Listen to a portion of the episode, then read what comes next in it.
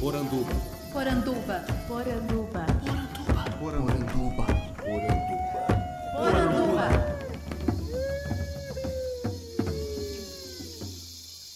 Bem-vindos à nossa Poranduba, o podcast sobre as histórias fantásticas do folclore brasileiro. Eu sou Andrioli Costa, o colecionador de sacis, e serei seu guia.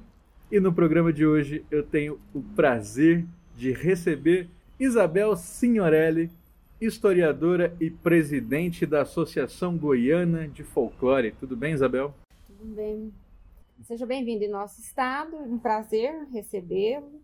Vamos divulgar um pouco do nosso conhecimento, né, do nosso trabalho goiano. Isso é um prazer. Tenho certeza que os ouvintes vão aprender muito no episódio de hoje. Isabel, eu queria que para a gente começar você me falasse de onde que você é, como é que foi esse contato, esse primeiro contato de folclore na sua vida. Bom, eu sou mineira, né? A família mineira tem muita tradição, que sem saber trabalha em folclore, né? Por conta de até mesmo de sua cozinha, de suas tradições de comida. Enfim, né? Eu sou neta de bezedeira, Uhum. então a gente já tinha o folclore na vida e não sabia que era o folclore. É verdade. E para você perceber que era folclore, então, quando que você teve esse contato mais acadêmico com esse termo? Após o retorno à universidade, porque eu parei de estudar por algum tempo e assim que tive um, um interesse. E aí fui buscar o curso de história, porque é o que mais identificava justamente com a minha infância, né? No interior, é tudo diferente, né? Toda a vida interiorana, né? As curiosidades de registro, né? Registro de família, é, registro de documentações do próprio município, né? Participar de eventos no município, toda vez um desfile de aniversário de cidade, eu sempre participei toda essa necessidade de preservar e eu descobri isso dentro do curso de história, essa necessidade de preservação da nossa identidade. E aí nesse momento eu identifiquei com a cultura popular. Eu tenho uma grande questão aqui que é todos os historiadores que eu encontro, eles detestam o termo folclore. A gente sempre tem grandes embates. Como é que você chegou de folclore a partir da história sem ter os preconceitos todos contra não, o termo? eu não tive esse preconceito. Aliás, eu abracei esse termo folclore justamente por isso que o folclore a gente sabe que é a ciência do povo, que é a sabedoria do povo, né? Então, partindo desse princípio, dessa pequena frase, sabedoria do povo, ciência do povo, foi que me fez correr atrás desse conhecimento e de buscar o que é isso, porque a gente custa entender o que é essa sabedoria. Né? A gente só vai entender essa sabedoria quando você está vivenciando lado a lado de um fazedor de cultura. Quando a gente faz um fazedor de cultura, é um folião, é um cantador, é uma fiandeira. São as pessoas simples da cultura popular, do folclore, que fazem o folclore sem saber que estão trabalhando o folclore. Uhum. Né? Então, a partir desse momento, eu percebi que o folclore e cultura popular andam juntos, só que são termos que cada um fala. E o interessante é que tem personagens da manifestação folclórica que não gostam de usar o termo folclore. Se a gente Sim. falar que uma folia de reis é folclore, eles ficam com raiva, não gostam, não pode. Folia de reis não é folclore.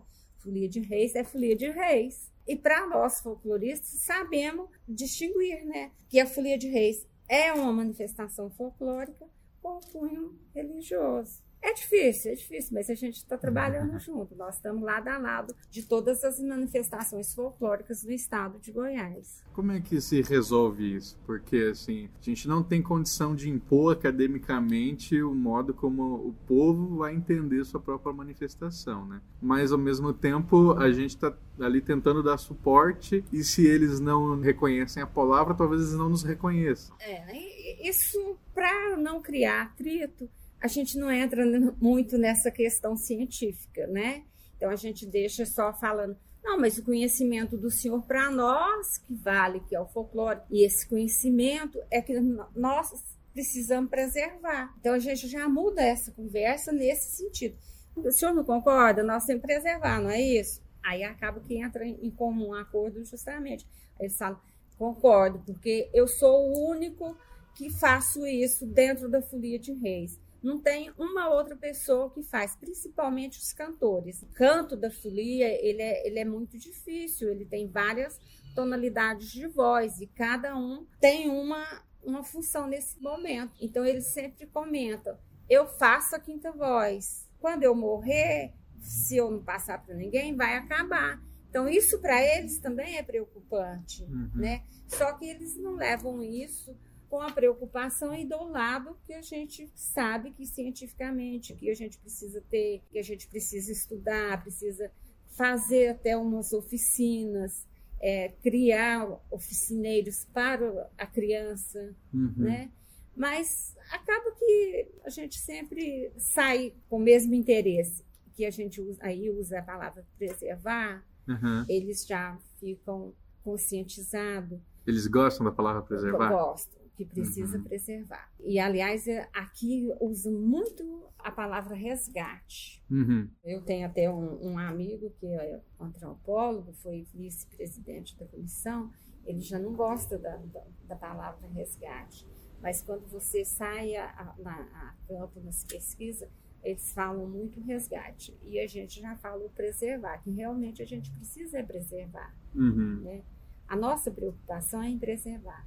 Inclusive, nós estamos fazendo um mapeamento do, do patrimônio material do Estado.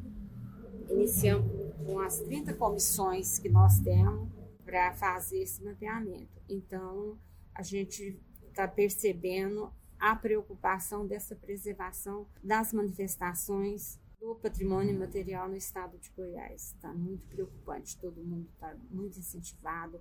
Eles criam um ânimo quando a gente fala que nós precisamos saber o que tem no Estado, porque é, uhum. Estado nenhum ainda tem esse, esse trabalho. Creio que esse está sendo o primeiro trabalho no, no Brasil feito por nós, que estamos iniciando agora mapeando 30 municípios no estado de Goiás.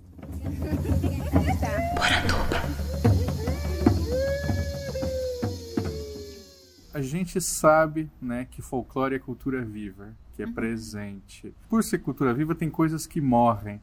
Como é que a gente consegue escolher aquilo que deve ser preservado, a gente deve investir uma energia e aquilo que cumpre o seu ciclo natural e vai morrer porque é uma tradição mesmo que já não dialoga com o presente? Para nós, essa cultura viva, esse folclore ainda está muito forte. Hum. Aqui em Goiás é muito forte. Então, assim, algumas estão sendo extinta por algum motivo, de talvez falta de interesse, motivação. Eu gosto muito dessa palavra motivação, porque a gente sabe que a, a cultura, as manifestações têm, tanto é que eu ainda falo muito que elas estão adormecidas e faltando motivação. Com esse trabalho nosso que é, nós, quando assumimos a presidência da Comissão Goiana de Folclore, eu percebi essa falta de motivação, sim.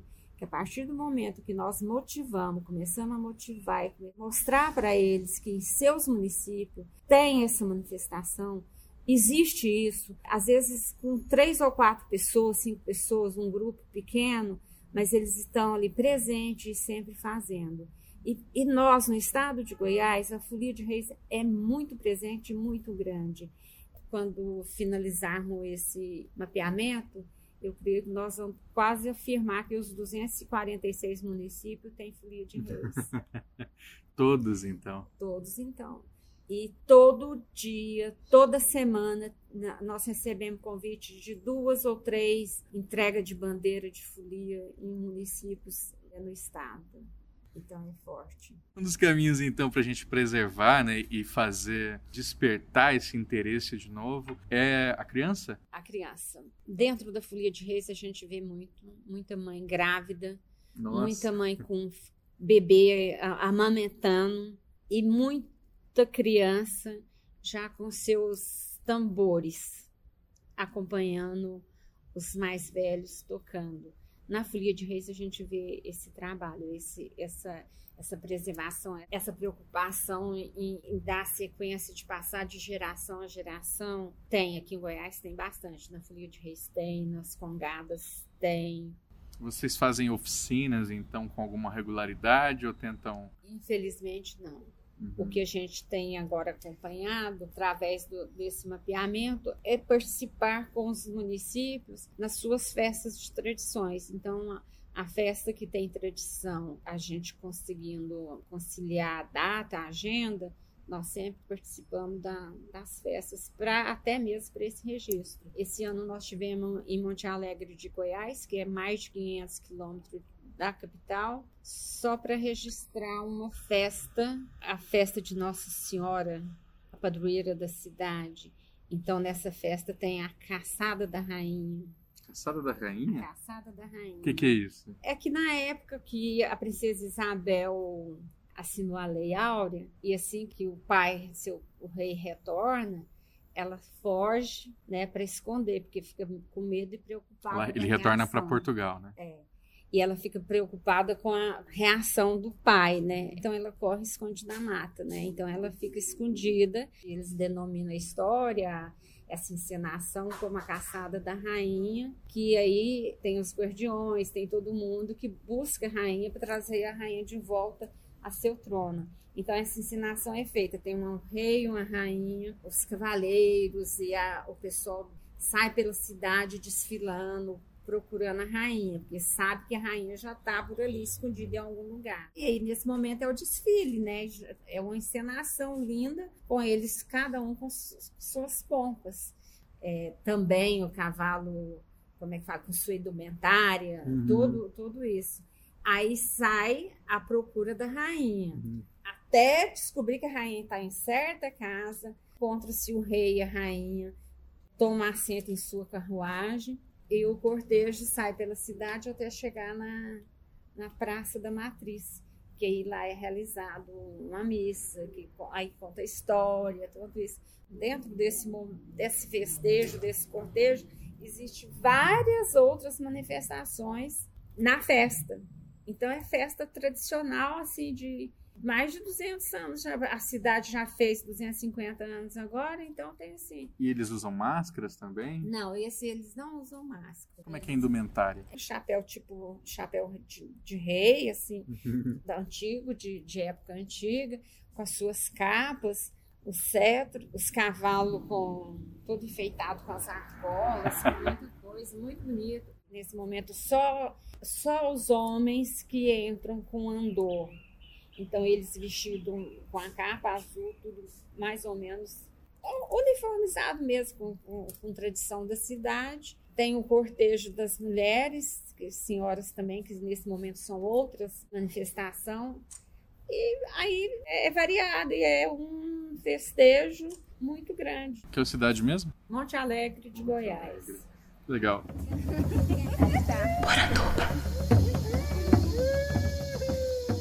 já que estamos falando de manifestações, né? Queria que você explicasse para o pessoal como é que funciona as cavalhadas de Pirinópolis. É, Goiás tem 11 municípios que têm cavalhadas, que têm hum. com mais, é, como diz, que eu vou te dizer, com, com tradição que já que estão sendo reconhecidas. Inclusive essas cavalhadas, esses 11 municípios, é, nós já pedimos, já junto ao IFAM, o reconhecimento como patrimônio material nacional. Uhum. Então, eu, nós temos assim, quase que certeza que a partir do ano que vem esse, esse reconhecimento seja feito na, na própria época das cavalhadas. Esses 11 municípios antigamente falavam circuito das cavalhadas. Então, agora fala-se só as cavalhadas porque cada mês, os três, aliás, por ser uma festa religiosa, ela é móvel, a data é móvel, porque são uhum. 50 dias após Corpus Christi, né? E aí vem a, a festa das cavalhadas, que é uma encenação, né? E esses 11 municípios já têm por tradição de...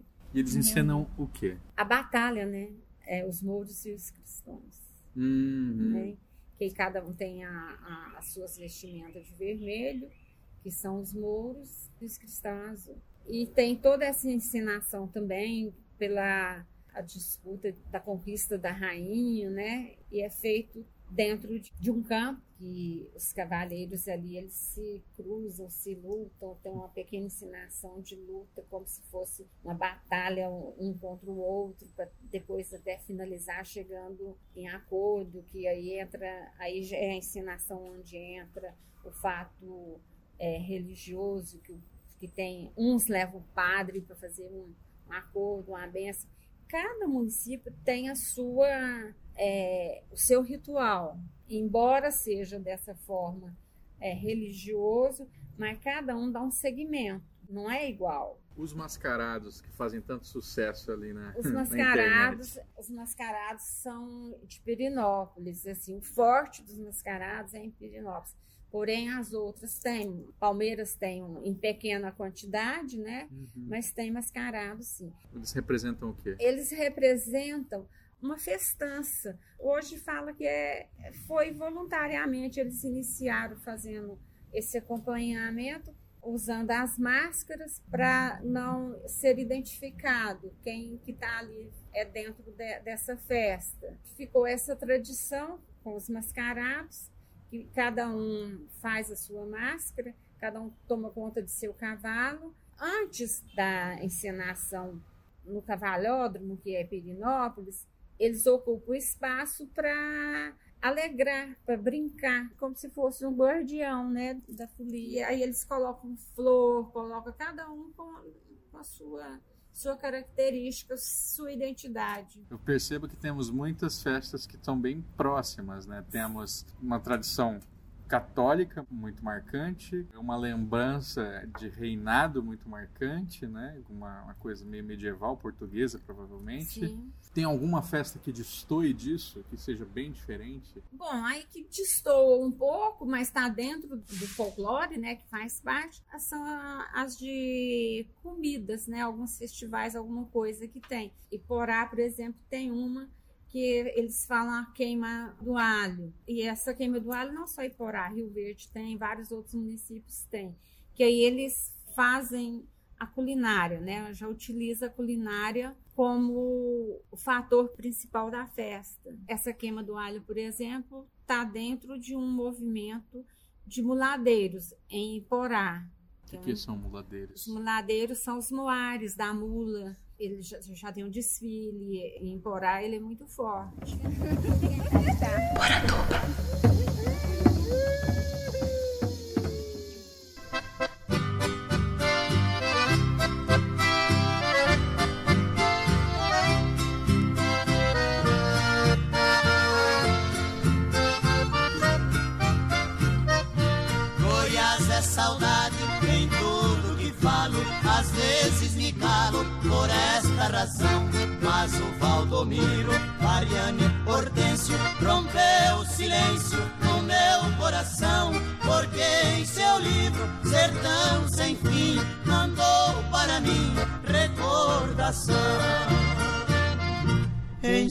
personagens eu vi os goianos que há quase dez anos não posso mais ver. A grande saudade bateu em meu peito outro jeito se não escrever humilde mensagem à terra querida que nunca na vida irei esquecer.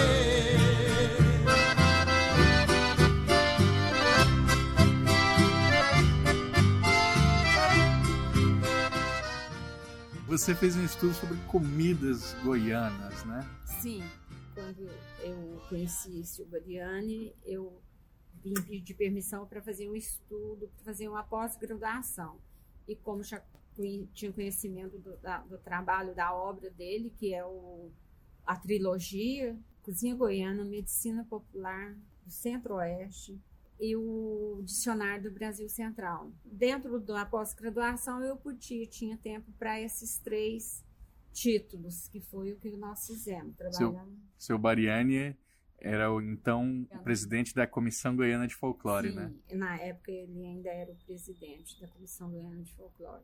Fizemos esse pequeno apanhado na, dessa trilogia na, na pós-graduação e resolvi fazer o mestrado e onde na primeira discussão com o orientador foi a decisão de uma obra, Uhum. né? Porque o mestrado a gente não tem condição de trabalhar as três, não tinha condição. Aí eu optei pela cozinha goiana, dentro da história, que aí nós fizemos a viagem, né, da alimentação, Uhum. que fomos lá em Câmara Cascudo, buscar a Câmara Cascudo para trabalhar a alimentação História ver da a alimentação. alimentação, a né? história da alimentação do Brasil, para chegar numa alimentação, na nossa pequena alimentação da cozinha goiana. Então ficamos com a cozinha goiana. O que, que, que você pode dizer pra gente? Por exemplo, pequi. Todo mundo vim pra cá e falaram assim, come pequi, come pequi. Tem alguma, algum motivo para o pequi ter sido tão incorporado aqui? É por conta da época do piqui, é, os nossos municípios, é igual eu tive agora para o norte, noroeste, aqui, nordeste do estado, é grande. Ainda existe no Cerrado muita árvore, muito piquezeiro. A gente tem lá em Mato Grosso do Sul também, mas é, é mais raro, né? eu eu estive em Crixás esse final de semana, você vê caminhões saindo carregados de piqui. Uhum. Então, por conta da fartura do piqui aqui no nosso cerrado, é que criou-se essa tradição, né? Então, o arroz com piqui, a época do piqui, todo goiano quer correr atrás do piqui pra, até para manter o piqui durante o ano, porque hoje tem a facilidade de congelar, né? Uhum. Porque antigamente era difícil, era a época, então acabava que perdia, né? Aí, como, como eu, eu já vi história, que conta história, até no próprio livro da Cozinha Goiana do seu Bariani, tem receita de fazer sabão com piqui, Nossa. justamente por Pra isso, para usar de alguma forma, para aproveitar o piqui, porque a abundância, né, nesse momento, então, e, e na, na época, em 60, 50, para conservar um piqui era mais difícil, a, a conserva não durava um ano. Se fazia uma conserva com limão ou, ou o próprio vinagre, a pinga, é, ela era dois, três meses só, não tinha como, né? Agora, depois do advento, congelamento, então é facilidade. Então, hoje, em Goiás, se come piqui o, O ano inteiro. inteiro, porque congela. E o que mais que temos aqui que você destacaria de comidas? Bom, nós temos a, a pamonha muito forte, por Ah, é conta do verdade. milho, né? Pamonha é muito forte, porque hoje você pode, é, passa nas esquinas, é quase que toda esquina é, você acha um- uma tendinha vendendo pamonha, Uhum. né? Sem contar das pamonharias, que nós devemos ter umas mais de 200 pamonharias em Goiás. Ah, Eu aqui eu já comi uma pamonha que tinha giló, linguiça, pimenta. Muita gente de fora nem imagina que tem pamonha que não seja doce. Costume aqui de comer é mais a, a de sal e a tipo a moda, né? Que é essa que você experimentou. Tem a com piqui também, né? A moda seria a com linguiça. Com linguiça. Mas tem a moda com linguiça e o giló. Isso é da onde? Minas Gerais me falaram que come-se também pamonha Come, salgada. come, mas a proporção do mineiro para comer a pamonha de sal é menor. Uhum. É, eu falo por conta da que eu tenho irmãs em- que moram em Minas e fazem até fazendeira que faz pamonha, mas a quantidade dela maior é a de doce. E a, a tal da chica doida? Sim, ela foi criada aqui, né? A Chica Doida foi justamente a história por conta de ter acabado numa- fazendo uma pamonhada, numa pamonhada acabou-se a palha. E aí a fazendeira perguntou pro marido: Fulano, nossa, acabou a palha e nós estamos com essa massa. O que, que a gente faz com isso? Aí ele falou: ah, vamos colocar ela numa forma e coloca o que você tiver de tempero aí. Coloca tempero, põe um giló, põe, põe a linguiça, o queijo, o que você tiver que so- de sobra aí, você coloca. Põe pimenta. E aí a funcionária dela chamava-se Chica. E a Chica, a mão da que escorregou e caiu muita pimenta nessa massa. E depois, quando eles foram experimentar, Essa chica tá doida. é Chica doida, por conta da pimenta. Uhum. Então é, é real essa história, tem essa história. É recente essa criação? Não, ela é antiga, inclusive o casal é de Quirinópolis, da cidade aqui de Goiás, Quirinópolis. A receita hoje tá, já foi até a, a filha, né, que faz, já fez até essa receita na Ana Maria na Braga. Maria Braga e fez para nós também. Em 2016, nós fizemos um encontro de presidentes aqui em Goiânia, presidentes das comissões municipais de folclore. E nesse momento nós trouxemos essa culinária, trouxemos essa tradição e lembramos da Chica Doida. Tem um outro, eu acho que é um doce, que é tipo mané, não sei o que. Ah, o mané pelado, ele tem tradição da, por conta da mandioca, né? Porque ele é feito de mandioca. Então, costuma-se, aqui come-se muito mané pelado. Mas de doce tradicional, nós temos ambrosia, Ambrosia? É, a gente é- come no sul, ambrosia. é, que ela é feita à base de ovos, né? Porque quando criou o Goiânia, que foi fundada, era o doce usado no Palácio das Esmeraldas, que é usado até hoje. O que, que era o Palácio das Esmeraldas? É, o- é o palácio, que na época era residência, né? Foi residência de vários governadores. Vários moraram na, no palácio, outros não, agora outros sim. Então, assim, ele existe ainda, né? O Salão Nobre, que é o do Dona Gersina, que leva o nome da primeira, da primeira dama, Dona Gersina Borges Teixeira, tornou-se um espaço cultural. Então, ele é aberto sempre para eventos da cultura. Mas no cardápio palaciano consta-se essa receita Hum. ambrosia, ela ainda tem tradição, que é um doce feito com a base de ovos. Ovos e leite, né? É, ovos e leite. Tem mais alguma comida que se destacaria? Bom, ela não é um- uma comida típica, não é um prato típico, mas é um de tradição que é a criação do peixe na telha, né? Que a telha foi criada pelo Soberiani. Como assim? O Aldair, ele na época de 60, 70, ele tinha um restaurante aqui em Goiânia.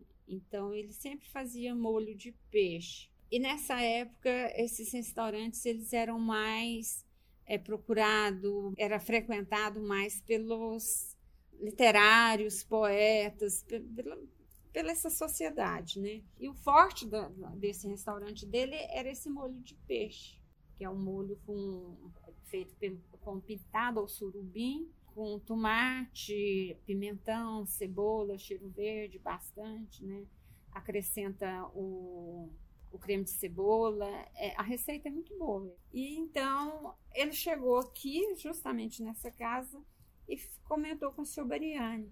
Eu estou precisando de uma coisa para um recipiente para eu colocar, porque naquela época não tinha micro-ondas, então eu Manter tinha quente, né? manter quente. Queria manter esse peixe quente por mais tempo na mesa, porque ele estava tendo muita dificuldade em estar voltando o peixe para requentar para os clientes, né? Aí o Silveriano falou assim: ai, vamos colocar na telha. Porque a telha é refratária e vai segurar ele quente por mais tempo. Aí eles, ai, como, né? Ele falou, não. Silveriano, na época, tinha a olaria, né? Falou, não, nós vamos fechar a telha. Seu Mariani fez de tudo, né? Meu Deus, foi Fez, goleiro fez, de uma olaria.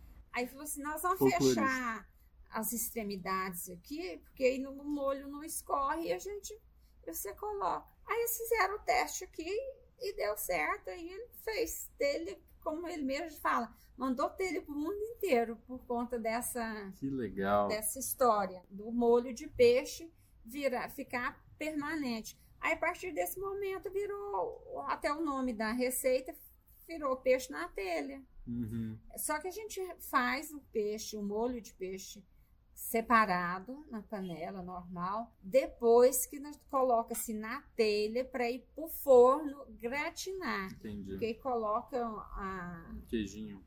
não, a gente coloca é a farinha de rosca Ah, por cima. Aí, então já faz até a vez do pirão, porque dá aquela Dá liga. liga, engrossa, né? Então com a farinha de rosca. maravilhoso.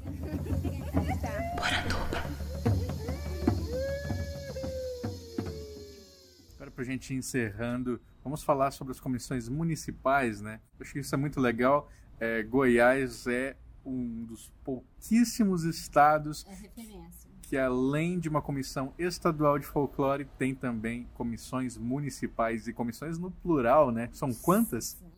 Nós estamos oficializada hoje 36. Nós temos mais comissão do que a própria Comissão Nacional de Folclore. Sim, é verdade. Porque a Comissão Nacional está com 20 comissões de Estado, 22, 23, né? E nós estamos com 36. Como é que vocês começaram com isso? Foi o seu Bariani? Sim, a Carta Brasileira do Folclore deveria ser lida e seguida pelos folcloristas, porque nela nos dá a oportunidade de fazer um trabalho com todas sequência e tudo está ao nosso redor. Lá nós podemos trabalhar na educação, com o turismo, a preservação, o salvaguarda e assim por diante. E nela tem um capítulo específico. Eu não lembro qual capítulo, se é o sexto, o décimo, alguma coisa. E nela diz todas as comissões estaduais de folclore deve-se criar as comissões municipais de folclore por que isso? Porque nos municípios é que nós temos a maioria de tradição existente até hoje. E principalmente Goiás, Goiânia. Goiânia tem 80 anos, uhum. ela é nova, é uma Nossa, capital nova, muito. 88. As nossas raízes, nossas tradições estão nos municípios. E aí, através dessa carta brasileira, em 2005, o senhor Bariani resolveu criar as comissões de folclore. E aí ele começou, criou, até a primeira foi em Palmeiras de Goiás. E aí, até 2010, ele e a sucessora Fátima Paraguaçu criaram 13 municípios de, de 13 comissões. comissões nos municípios. Em 2013, nós assumimos a presidência da comissão com 13 comissões. E aí começamos a, a, verificar e fazer o trabalho com as comissões e, e até mesmo saber que existia comissões, porém nenhuma atuando. E aí nós iniciamos esse trabalho em consonância, em saber o porquê, e vamos trabalhar junto, e vamos trabalhar. Reativamos várias as comissões e criamos mais comissões. Então, hoje nós temos 36 comissões de município, porém que já anotado mais 10 que precisamos agendar para a criação dessas comissões. Você mesmo falou que amanhã vocês têm uma reunião, né, com sim, os presidentes. Sim. É, qual que é a importância de então estar tá em diálogo constante, né? Porque constante, senão desagrega constante. e deve ser terrível. Nós temos que trabalhar constantemente em reuniões, em consonância é, à medida do possível, nós participamos de vários de eventos nos municípios, né? principalmente eventos que, que tenham tradição né? no município. A gente é, participa para esse registro de manter esse banco de dados da comissão atualizado. E, por outro lado, as comissões tem interesse em trabalhar com a consonância da comissão em seu município para reforçar a credibilidade de cada comissão em seu município, que é o nosso trabalho, né? Então é essa consonância. Vocês conseguem apoio Não. institucional? Não temos apoio institucional. É uma comissão que faz 71 anos agora, dia 21 de dezembro. É, nós não temos nem, nem sede própria. Tudo itinerante. Então, o que, que esse, esse título itinerante veio a calhar para o nosso trabalho e, e, e até mesmo para trabalhar as comissões? Nós estamos fazendo itinerante porque dá oportunidade dessa interação e da gente conhecer ah, o trabalho de cada município e divulgar o trabalho de cada município.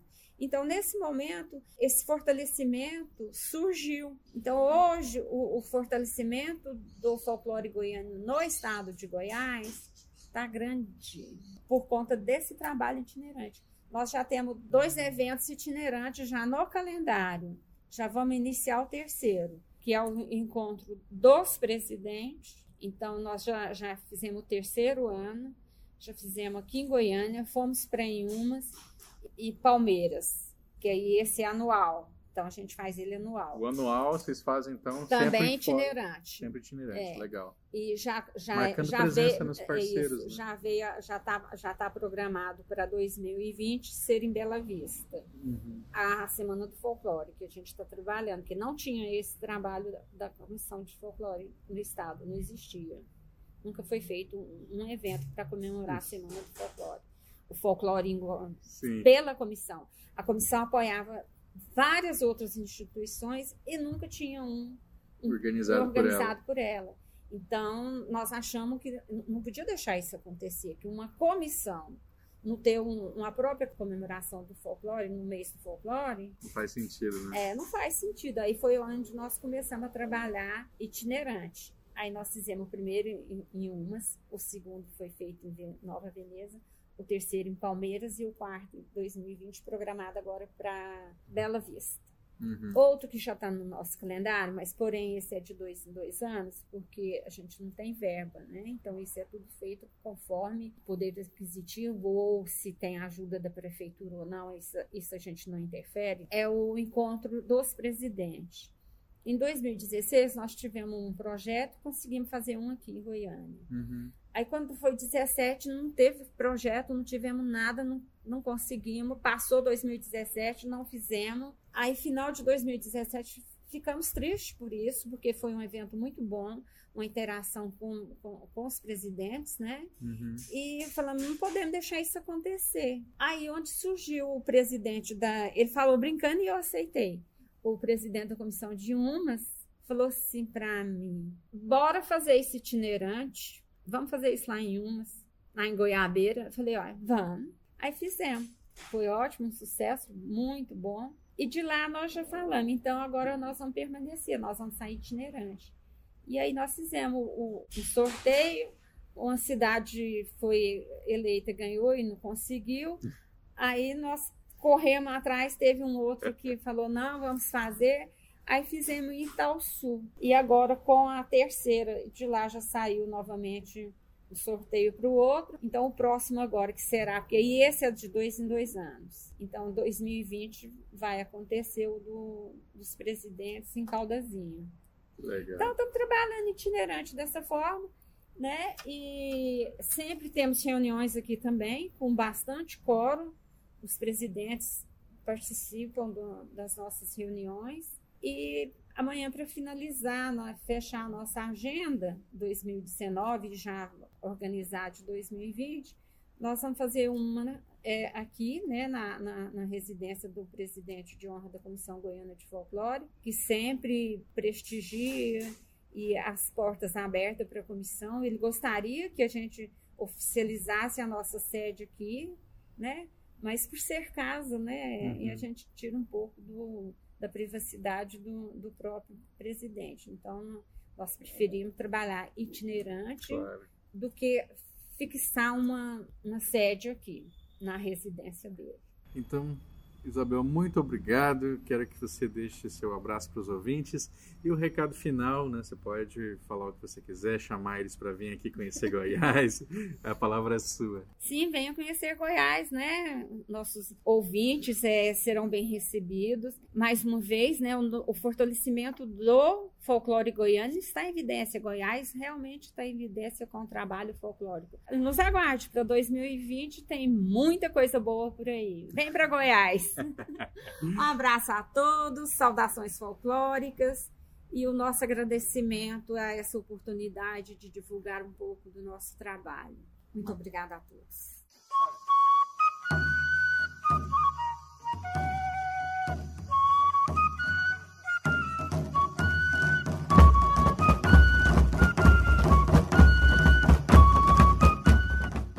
Gostou do programa?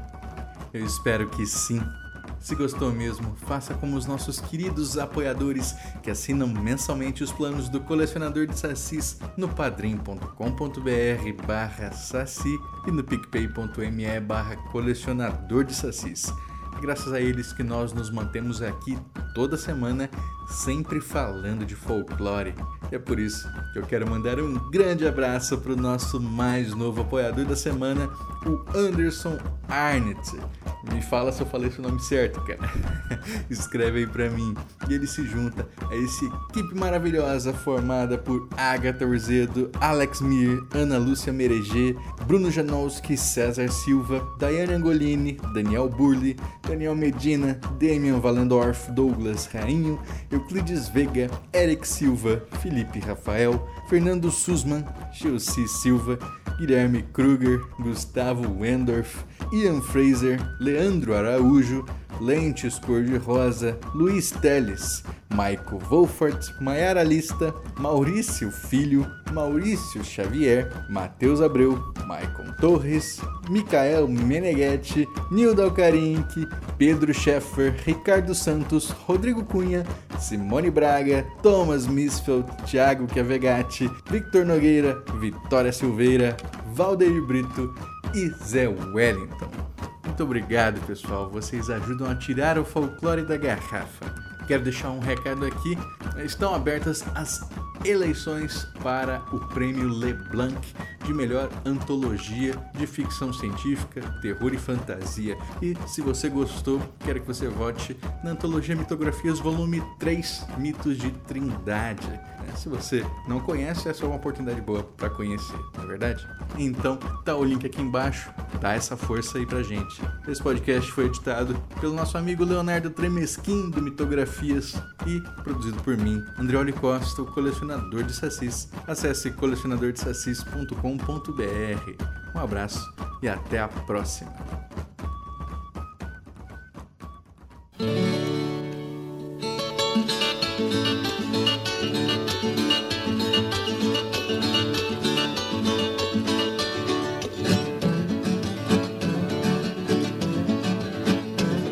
Quem tem mulher que namora, quem tem burro empacador.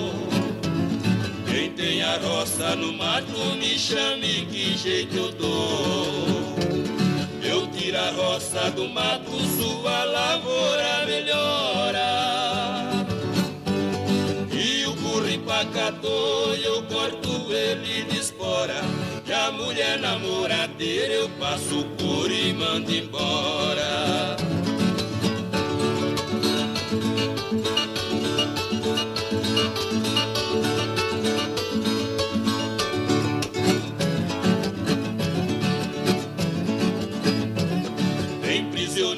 Inocente no fundo de uma prisão. Tem muita sogra encrenqueira e tem violeiro e embrulhão. Do prisioneiro inocente eu arranjo advogado. E a sogra encrenqueira eu dou de laço dobrado. E os violeiros embrulhão com meus versos estão quebrados.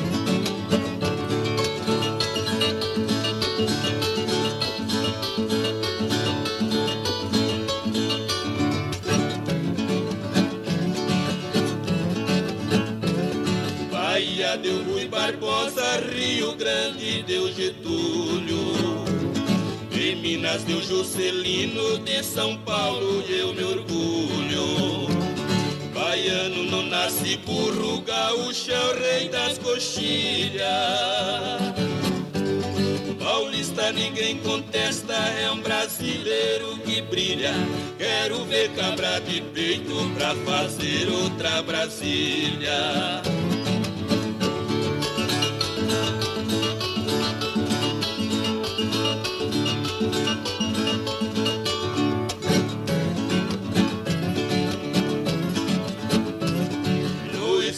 De Goiás, meu pagode está mandando. O bazar do Vardomiro em Brasília é o soberano. No repique da viola, balancei o chão goiano. Vou fazer a retirada e despedir dos paulistanos. Adeus que eu já vou me embora, que Goiás está me chamando.